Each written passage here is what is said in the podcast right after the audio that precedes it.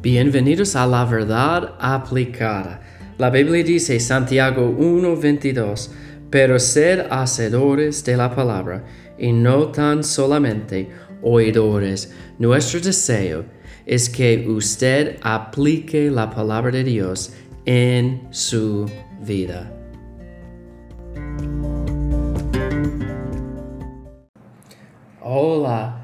Dios les bendiga. Estamos hablando aquí en el Sermón del Monte y vamos a leer Mateo 5, versículo 6.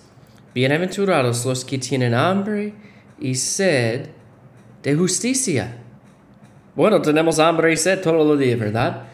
Y para mí, yo sé que cuando me levanto en la mañana, y yo comienzo de pensar en lo que yo voy a hacer ese día y en el desayuno. Yo como el desayuno eh, como en los primeros 30 minutos, cuando yo me levanto en la mañana. Y después yo puedo enfocarme en leer la Biblia, estudiar y hacer otras cosas. Yo tengo una hambreza y una sed cuando me levanto en la mañana. Pero eso es no lo que está hablando Jesús. Dice allá, bienaventurados los que tienen hambre y sed de justicia, porque ellos serán saciados.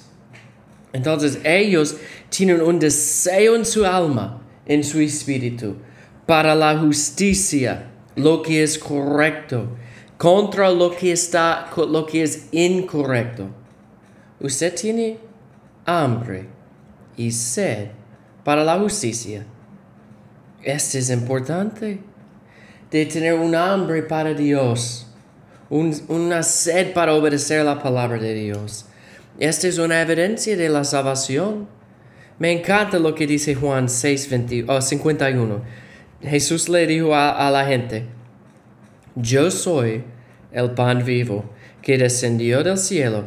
Si alguno comiere de este pan, vivirá para siempre. Y el pan que yo dará es mi carne, lo, que, lo cual yo dará por la vida del mundo. También los salmos dice, en los salmos dice allá, que como el siervo busca por las aguas, así busca mi alma a, Dios. Mi alma busca a Dios. Entonces, debemos tener una hambreza, una sed para Dios, las cosas de Dios que son justicia. Dios es un Dios justo, lleno de justicia. Usted tiene un deseo de aprender más de Cristo, de leer la palabra, de obedecerla, de aplicarla en su vida. Debemos tener un deseo de aplicar la palabra de Dios en nuestras vidas, porque la palabra de Dios es viva y eficaz es más dulce que el miel, como dice David allá en los Salmos. Usted tiene una hambreza, una sed en su, en su alma para lo que es correcto, para vivir una vida santa, para adorar a Dios. Usted va a ser, como dice allá, saciado, porque hay satisfacción completa en Dios.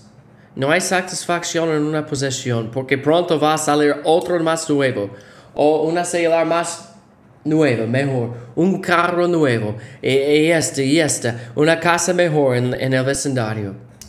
Pero Dios puede satisfacer su alma. Y esto pasa en Cristo y va a pasar también en el reino de Dios. Bienaventurados los que tienen hambre y sed de justicia porque ellos serán saciados en Jesús.